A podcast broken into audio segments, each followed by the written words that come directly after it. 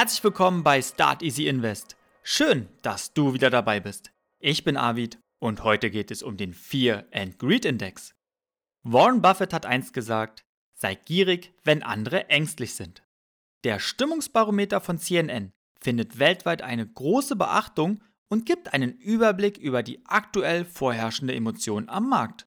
Verfolgt man den Ansatz von Warren Buffett, darf man sich nicht von der Stimmung am Markt treiben lassen, sondern muss dann zugreifen, wenn der Markt ängstlich ist und verkaufen, wenn der Markt gierig ist, so wie 2021.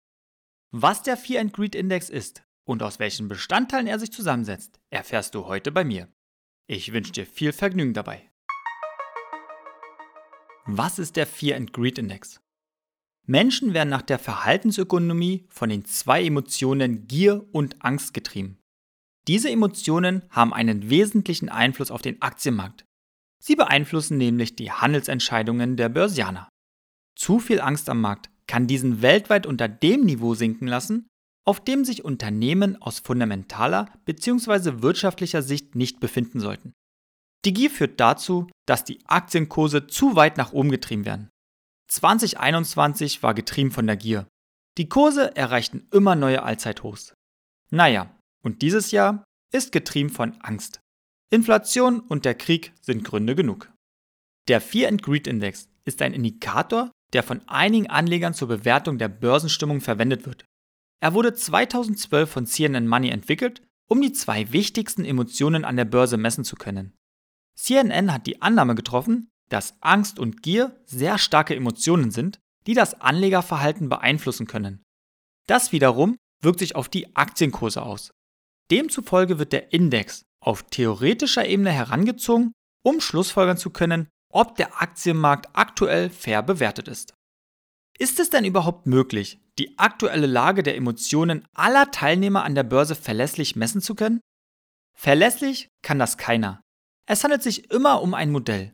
Ein Modell wird in der Wirtschaft dahingehend interpretiert, dass es sich immer um eine vereinfachte Struktur der realen Welt handelt. Für das Modell werden verschiedene allgemeine Aspekte und Annahmen herangezogen. Ein solches Modell ist der Fear and Greed Index von CNN Money und besteht aus sieben Indikatoren. Der Fear and Greed Index wird aus sieben Indikatoren in einem aufwendigen Verfahren börsentäglich berechnet. Die Signallinie kann zwischen 0 und 100 schwanken und wird grafisch wie ein Tacho dargestellt. Ein Wert von 50 gilt als neutral. Unterhalb von 50 deutet auf Angst, oberhalb auf Gier. CNN Money schaut sich jeden Indikator an und versucht zu ermitteln, wie weit dieser von seinem Durchschnitt abweicht. Zur Berechnung des Fear and Greed Indexes wird ein gleichgewichteter Durchschnitt der einzelnen Indikatoren gebildet. Der erste Indikator ist das Stock Price Momentum. Ein Momentum ist die Beschreibung, wie stark und schnell ein Kurs steigt oder fällt. Das Momentum ist zudem einer von wenigen Indikatoren, der auf einen bestehenden Trendwechsel hinweisen kann. Der Stock Price Momentum Indikator vergleicht den aktuellen Stand des amerikanischen Leitindexes S&P 500 gegenüber seinem gleitenden 125-Tage-Durchschnitt. Befindet sich der Kurs vom S&P 500 und seinem 125-Tage-Durchschnitt nah beieinander, wäre dieser Indikator als neutral zu bewerten. Notiert der Kurs oberhalb vom Durchschnitt, tendiert der Indikator Richtung Gier, darunter Richtung Angst.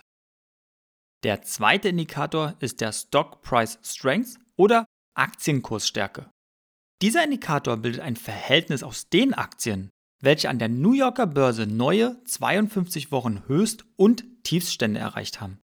Ein neutrales Ergebnis lege dann vor, wenn die Anzahl ungefähr gleich wäre. Gibt es mehr Aktien mit neuen Höchstständen, wäre dieser Indikator gierig. Überwiegen die Tiefstände, lautet das Ergebnis Angst. Der dritte Indikator nennt sich Stock Price Breadth oder Aktienkursbreite. Dieser Indikator analysiert das Verhältnis zwischen den steigenden und fallenden Aktien hinsichtlich ihres Volumens. Das Volumen beschreibt den Umsatz der jeweiligen Aktien also die Summe aller Kauf- und Verkaufsaufträge.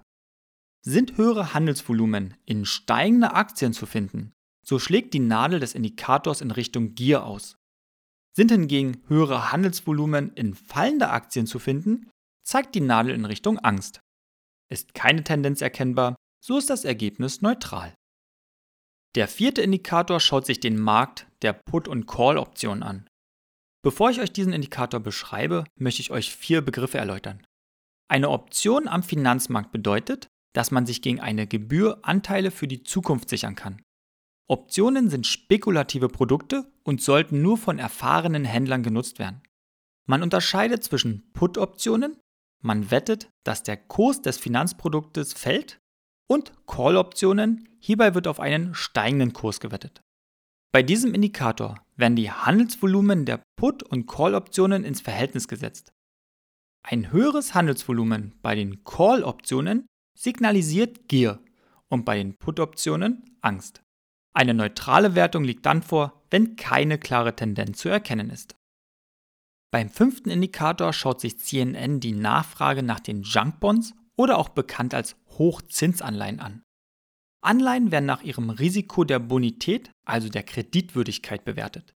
Wie hoch ist also das Risiko, dass Anleger ihr Geld wiederbekommen? Ratingagenturen analysieren die Kreditwürdigkeit und vergeben Buchstaben. Ein geringes Risiko wird mit dreifach A ausgewiesen.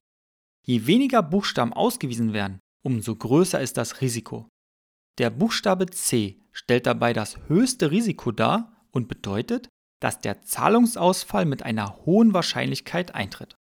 Im Fachjargon werden die Begriffe Investment Grade und Junk Bond verwendet. Die guten Anleihen sind die Investment Grade und werden mit dreifach A bis dreifach B deklassiert.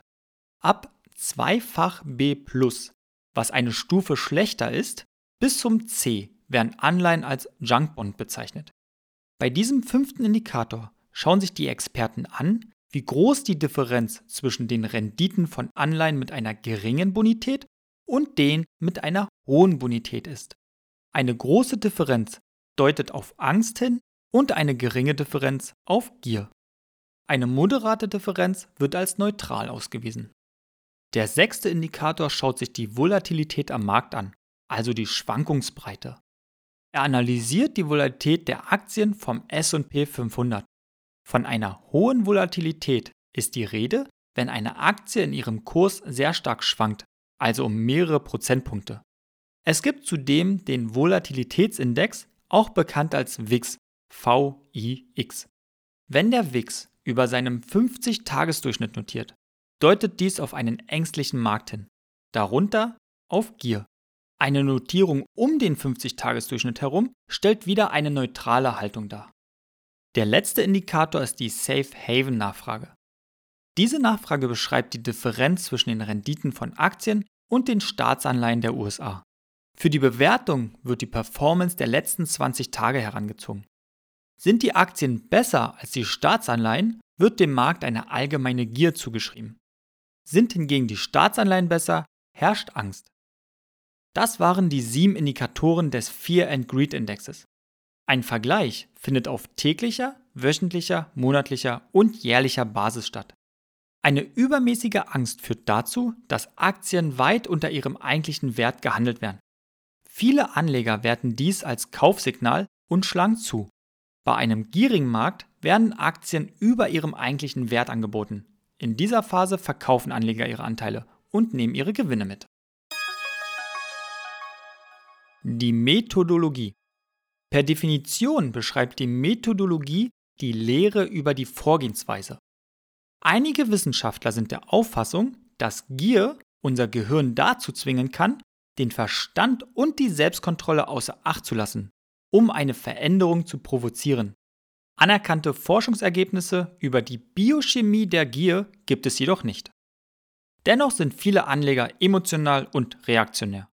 Verhaltensökonome haben Belege für die Auswirkung von Angst und Gier auf die Entscheidung von Anlegern vorgelegt und liefern überzeugende Argumente für die Überwachung des Fear and Greed Indexes. Die Vergangenheit hat zudem gezeigt, dass dieser Index schon oft eine Wende am Aktienmarkt angezeigt hat. Demzufolge raten viele Experten, ihn mit zu berücksichtigen.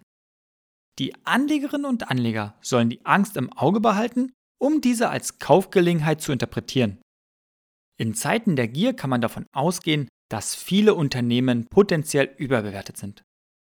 Alles in allem unter der Voraussetzung, dass der Fear and Greed Index nicht als einziges Instrument für eine Anlageentscheidung herangezogen wird.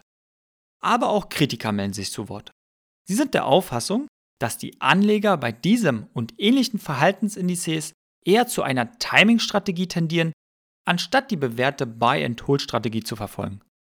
Sie befürchten, dass die Anleger durch die Verhaltensindizes verunsichert werden und somit Aktien häufiger kaufen und verkaufen. Die Vergangenheit hat gezeigt, dass dieser Ansatz die Rendite schmälert. Weiterhin herrscht Uneinigkeit darüber, welche Indikatoren am aussagekräftigsten sind, um das Niveau des Aktienmarktes bestimmen zu können. Am 6. Juli 2022 stand der Fear and Greed Index bei 25 Punkten und zeigt auf den Bereich der extremen Angst. In den Shownotes habe ich dir die Verlinkung hinterlegt. Was also tun?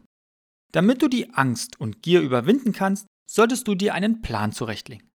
Finde heraus, was du mit dem Investieren an der Börse bezwecken möchtest. Typische Ziele sind die Altersvorsorge, der Vermögensaufbau, Sparen für den Nachwuchs und was sonst das Herz begehrt. Lege dir zu deinem Ziel eine Strategie zurecht. Wenn du dabei Unterstützung benötigst, dann schreib mich gerne an. Ich schaue mir mit dir deine derzeitige Situation an, wir finden heraus, wie viel du investieren kannst, ohne dich dabei im Alltag einschränken zu müssen, definieren dein Anlageziel und leiten daraus deine persönliche Strategie ab. Meine E-Mail findest du in den Shownotes und lautet starteasyinvest@yahoo.com und ich bitte dir auch die Möglichkeit an, einen unverbindlichen Termin zu buchen. In den Shownotes findest du den Link zum Buchungsportal. Wenn man der Angst entkommen möchte, ist Gold sicherlich keine schlechte Wahl. Neben dem Investieren in Barren und Münzen, risikohaften Terminkontrakten oder in Unternehmen, die das Edelmetall abbauen, gibt es die sogenannten ETCs. ETC bedeutet Exchange Trade Commodities und sind börsengehandelte Rohstoffe. Sie werden wie die ETFs an der Börse gehandelt. Jedoch gibt es einen wesentlichen Unterschied. Bei einem ETC handelt es sich um eine Schuldverschreibung des ETC-Anbieters. Über eine Schuldverschreibung können sich Unternehmen zusätzliches Kapital über eine festgelegte Dauer zu einem festgelegten Zinssatz beschaffen. Die Investition ist quasi ein Kredit an den Emittenten. Die Wertentwicklung wird durch diese Schuldverschreibung nachgebildet, die mit physischen Goldbeständen besichert ist. Man sollte auch noch wissen, dass bei einem ETC keine Zinsen und Dividenden ausgezahlt werden. Der Preis wird klassisch über Angebot und Nachfrage bestimmt. Bei diesem ETC handelt es sich um den Euwax Gold 2. Euwax ist der Herausgeber und kooperiert mit der Börse Stuttgart. Der Kurs von Euwax Gold 2 liegt bei 56,25 Euro. Es gibt bei diesem ETC keine jährlichen Kosten. In seinem Topf befinden sich 1,085 Milliarden US-Dollar. Es ist ein tesorierender ETC und der Kurs ist seit dem 9. Oktober 2017 um 63,7% gestiegen. Nun kommen wir zur magischen Frage, was wäre wohl aus einer monatlichen Investition von 25 Euro geworden? Das investierte Kapital läge bei 1425 Euro.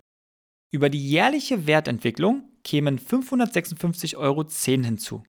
Das Vermögen läge heute bei 1981,10 Euro.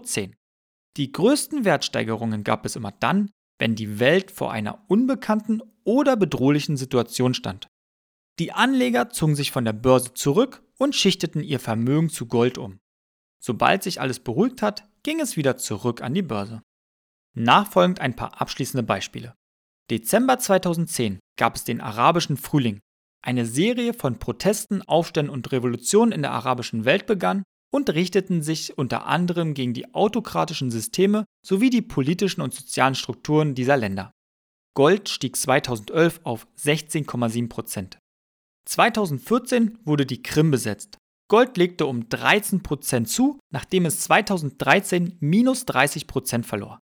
Brexit 2016, die Volksabstimmung gegen die EU-Mitgliedschaft. Gold legte wieder um 12% zu. Und die letzten drei Jahre waren geprägt wie nie zuvor. 2019 gab es ein Plus von 20,7%. 2020 ging es leicht zurück auf 13,7%. Und dieses Jahr wird sich noch zeigen. Aktuell wird eine Wertentwicklung von 14% ausgewiesen. Mal schauen, wo es noch hinführt. Den heutigen Abschluss gebührt einem ehemaligen US-amerikanischen Präsidenten.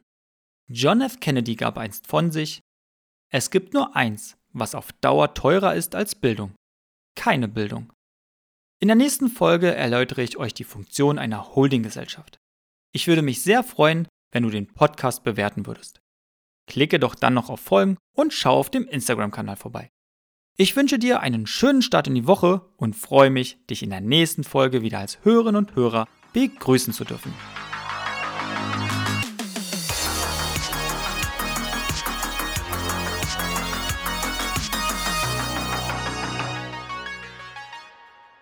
Risikohinweis. Die besprochenen Finanzprodukte stellen keine Handlungsempfehlung oder Anlagenberatung dar. Mein Papa und Start Easy Invest haften nicht für entstandene Verluste. Deine Gedanken, dein Geld, deine Entscheidung.